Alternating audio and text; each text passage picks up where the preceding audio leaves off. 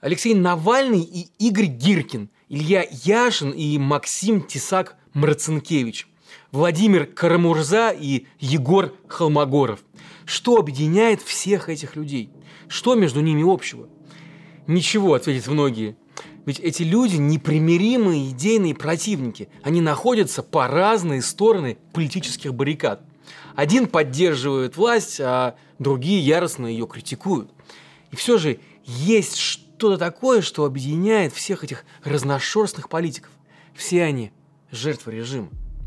Мы давно привыкли к тому, что российская власть наказывает людей, открыто выступающих против нее. Так называемых оппозиционеров. И с каждым годом уровень давления на них растет. Сроки, которые дают по сфабрикованным делам, уже давно тянут на сталинский. Политологи объясняют нам, что таким образом власть заботится о своей безопасности. Однако есть в этом объяснении одна нестыковка. Ведь страдают от репрессий не только противники власти, но и люди, которые лояльны путинскому режиму, которые открыто декларируют это и пытаются даже ему помогать. А в ответ они получают не любовь и признание, а уголовные дела. Но где же тут логика? Это рубрика «Разборы». Меня зовут Павел Коныгин, я главный редактор проекта «Продолжение следует», и мы очень просим сейчас вас о поддержке в эти непростые времена – Поддержите нас, пожалуйста, любой удобной для вас суммой. Ссылки в описании. И самое главное, ваши донаты дают нам возможность продолжать работать и оставаться с вами вместе. А быть вместе сейчас это самое главное. Сегодня мы разбираемся в том, как российская власть относится к лоялистам, за что их карает и почему безопаснее быть патриотом на зарплате, чем бескорыстным сторонником режима.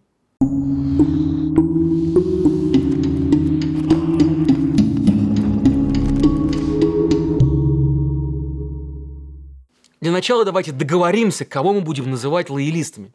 Лоялисты – это те, кто поддерживают Владимира Путина, его решения, а также выступают против кардинальных изменений в российском обществе. Ну а также постоянно ищут врагов, якобы мешающих процветанию нашей страны. Политические убеждения этих людей могут быть любыми. Тут и марксисты, и умеренные социалисты, и даже рыночники, и националисты там тоже есть, и монархисты есть, и анархисты, и даже фашисты, да кто угодно. Просто их идеология в какой-то момент совпадает с действиями или высказываниями Владимира Путина, пусть даже иногда искусственно и вымученно. Например, вот монархист видит в Путине царя, Социалист советского разлива вождя, ну а фашист восхищается твердой рукой. Твердые руки, кстати, у фашистов в целом являются фетишем. Такой лоялизм – это система полная противоречий.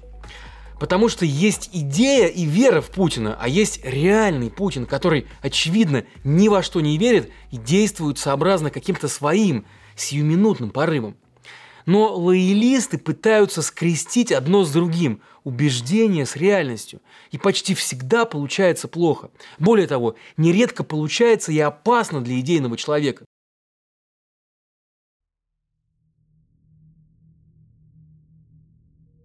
После начала войны пропагандисты обрушились на пацифистов и на всех тех, кто говорил о нападении на Украину как о преступлении. Мол, а где вы были 8 лет?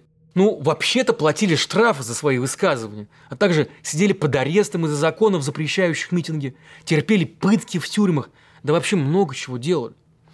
Сами пропагандисты те самые 8 лет, как правило, о проблемах ДНР и ЛНР вообще предпочитали молчать. Они скорее рассказывали о том, какие ужасы творятся в Киеве, оскорбляли украинских президентов и разоблачали сатанинскую Европу, вместо того, чтобы разбираться в проблемах самой России и ее нищего народа и тотальной коррупции. В общем, что от пропагандистов требовалось говорить для отвлечения внимания, то они и говорили – а ведь был ресурс, который просто не замолкал и активно призывал Россию полноценно вступить в конфликт на востоке Украины. «Спутник» и «Погром» был запущен в 2012 году националистом Егором Просвирниным, СИП, как его называли читатели. Так вот, он продвигал идеи национализма, военной экспансии в страны бывшего Советского Союза, борьбу с либеральными ценностями, буквально все то, что теперь говорят по телевизору каждый день. В 2014 году «Спутник» поддержал Стрелкова Гиркина и других участников конфликта на востоке Украины. Он часто публиковал статьи про страдания местных жителей, призывал забрать ДНР и ЛНР в состав России и даже собирал деньги на вооружение ополченцев. И как вы думаете, отблагодарила СИП российская власть? Грант, может, выделила? Или орден за труды повесила?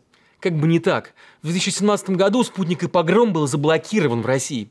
Спустя год сайт просто перестал обновляться. Существует только в качестве архива. Да и то, можно его посмотреть только через VPN. Теперь о нем почти позабыли. Он так и остался историей, рассчитанной на очень ограниченное число людей. Зато буквально те же идеи теперь транслируют «Царьград» Константина Малафеева, а также телеграм-канал «Ридовка» и другие слегка прикормленные властью правые.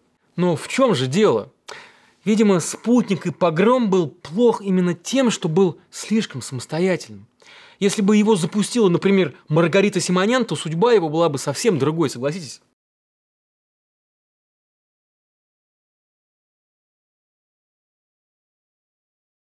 А есть и другой, но очень похожий пример. В 2013 году появилось издательство «Черная сотня», которое начало выпускать книги о российской истории, но с особым интересом к имперскому периоду. Они печатали произведения о войнах, переводили западных правых авторов и много чего другого тоже делали. Позже открыли даже свои книжные магазины «Листва» в Петербурге и Москве, где регулярно бывали лекции. У Листвы не было гигантской аудитории, но все же были люди, которые стабильно приходили к ним и покупали их книги. После начала вторжения в Украину могло показаться, что теперь-то черная сотня, вот уж точно вместе с Листвой на коне. Что вот их час, теперь это правая, будто даже интеллектуальная пропаганда точно понадобится государству. Работники Листвы даже запустили проект Тыл-22, собирающий помощь для фронта. Но что они получили в ответ – в апреле 22 года полицейские пришли в петербургскую листву с обысками. Изымали книги Эдуарда Лимонова, того самого, который выступал за империю и войны со странами бывшего Советского Союза. А в июле 23 года те же полицейские сорвали выступление из Стрелкова Гиркина, где он собирался порассуждать о мятеже Пригожина. Да-да, вы вообще не ослышались. Пригожина уже на самом высоком уровне реабилитировали, и пропагандисты про него спокойно говорят, но вот Гиркину про такое рассуждать нельзя. Президент удрал. Премьер удрал. Все правительство удрало, причем несколько вице-премьеров вдруг оказались не где-то, а за границей. Подчеркиваю, во время войны. Впрочем, к фигуре Гиркина мы сами еще вернемся. Ну а вот владельцев листвы никто пока в тюрьму не сажает, однако и жить спокойно не дают. Сами они записывают видео с фронта, в которых призывают не мешать их работе и работе их проектов, но их, видимо, силовики не слышат. Ну а что там с нациками?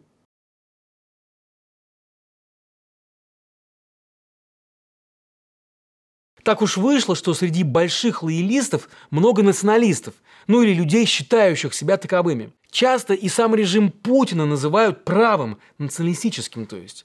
Однако никакой любви между нациками и президентом никогда не наблюдалось. На протяжении 22 лет националистов зачищали как институционально, например, блокируя сайты, запрещая регистрировать партии и срывая митинги, так и физически.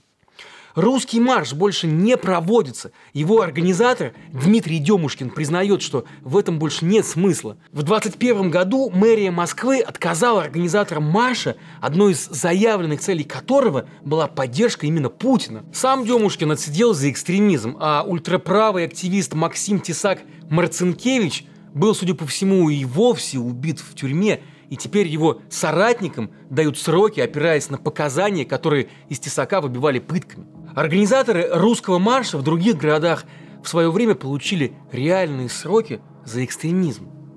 И тут не будет лишним вспомнить и о футбольных фанатах.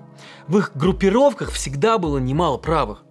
Но фанатские движения целенаправленно уничтожаются уже много лет. Сейчас их пытаются задействовать на фронте. И Путин прямо намекает ультраправым, что не против них, но если они будут молчать, а еще лучше умирать на войне. Кстати, когда война только началась, то правые, конечно, воспряли, будто бы настало их время. Но Путин постоянно дает понять, что нет, это не так. Агрессивные националисты или откровенные нацисты делают вид, что Путин с ними в одной лодке. Ну а Путин выдает. Я лакец. Я дагестанец. Я чеченец, ингуш, русский, татарин, еврей, мордвин, осетин. В принципе, можно поиграть с терминами и прийти к выводу, что Путин действительно националист. Однако в его случае нация – это он и его ближайший круг. Но здесь напрашивается и другой вывод. Путину просто не нужны все эти чернорубашечники или Путин-югент. Он опирается на прозрачные и договорные отношения со своими силовиками. Ему куда проще повысить зарплату ОМОНу или поощрить главу Росгвардии, чем поддержать условную листву. Возможно, Путин просто не верит в идею и в то, что люди на многое могут быть готовы ради идей, и неважно каких. А потому считает, что поддержка идейных опасна и ненадежна. А вот зарплата – дело стабильное.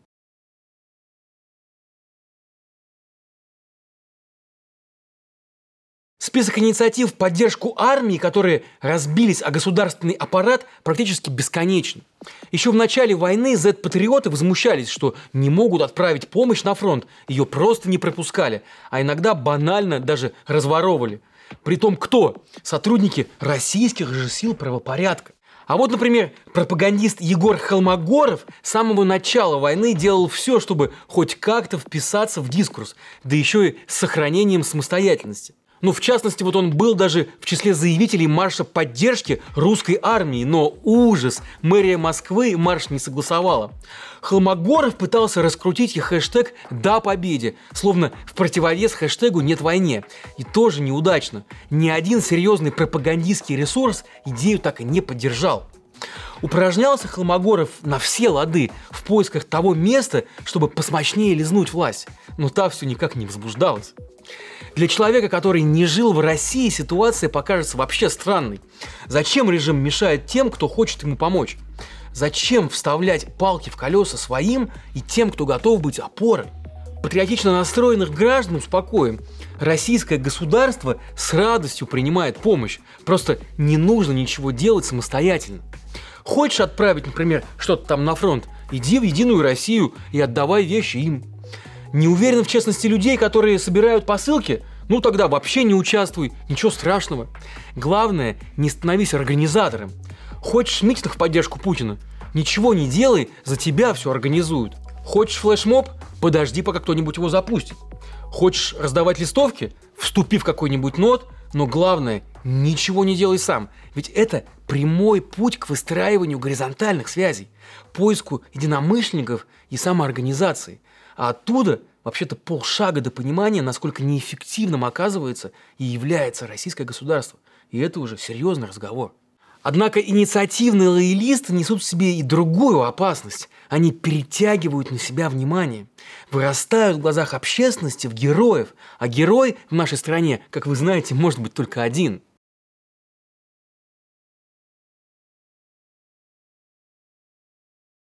Примечательная история здесь Игоря Стрелкова-Гиркина, так называемого ополченца, который участвовал в войне в Донбассе с первых дней. Ну и в каком-то смысле даже стал ее зачинщиком. И после был даже министром обороны так называемой ДНР. Но затем он покинул войну и вернулся в Россию. Спустя годы, в 22 году, пропаганда вполне могла бы слепить из него героя. Государство говорит про 8 лет обстрелов, а вот и патриот, который все это видел. Мы воюем против всего Запада, так Геркина Гага готова посадить пожизненно. Вот ведь твари. И самое главное, этот хладнокровный убийца свой же человек до мозга костей. Все правильно понимает, правильно понимает, что делает и хочет власть. Но нет, в современной России даже такой человек не может быть героем, не положено. И даже если он будет совпадать с мейнстримом на 99%, то все равно будет изгоем. После начала полномасштабной войны Геркин пытался попасть на фронт, но так и не смог. В 22 году ТВ-пропагандисты вообще всей стране объясняли, что он неправильно все делал в 2014 году. И тут на самом деле даже смешно, ведь вторая армия мира безуспешно воюет больше 500 дней, но Путин и Шойгу все равно хорошие и все правильно делают. А вот мелкая группа ополченцев, так называемых, в 2014 году, виновата в том, что не завоевала для России какие-то гигантские территории.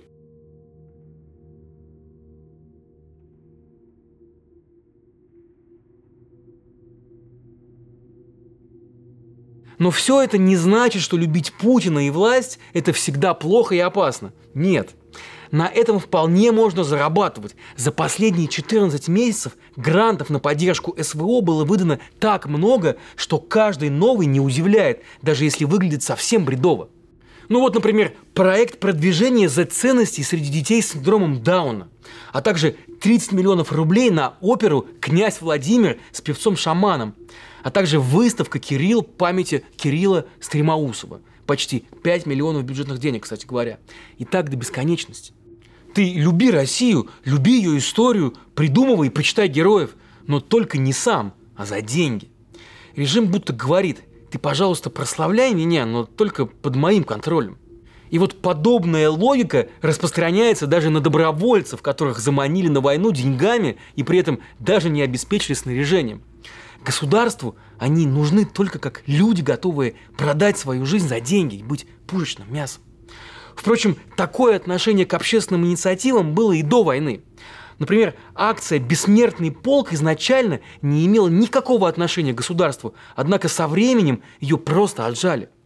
Довольно быстро суть бессмертного полка изменилась. Это больше никакое не напоминание о том, скольких людей выкосила война, а дополнительный штрих к идее «можем повторить».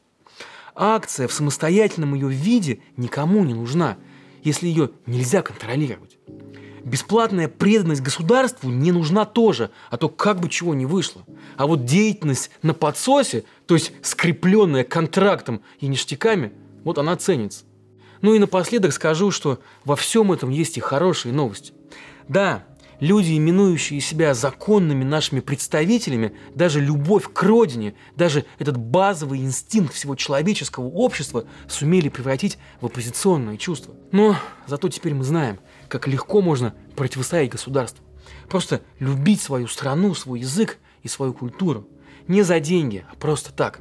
Просто делай что-то хорошее для своей страны, делай от сердца, и вот ты уже оппозиционер. Причем неважно каких взглядов, правых, левых или умеренных, центристских. Так может, именно здесь наш дракон и спрятал свою иголку?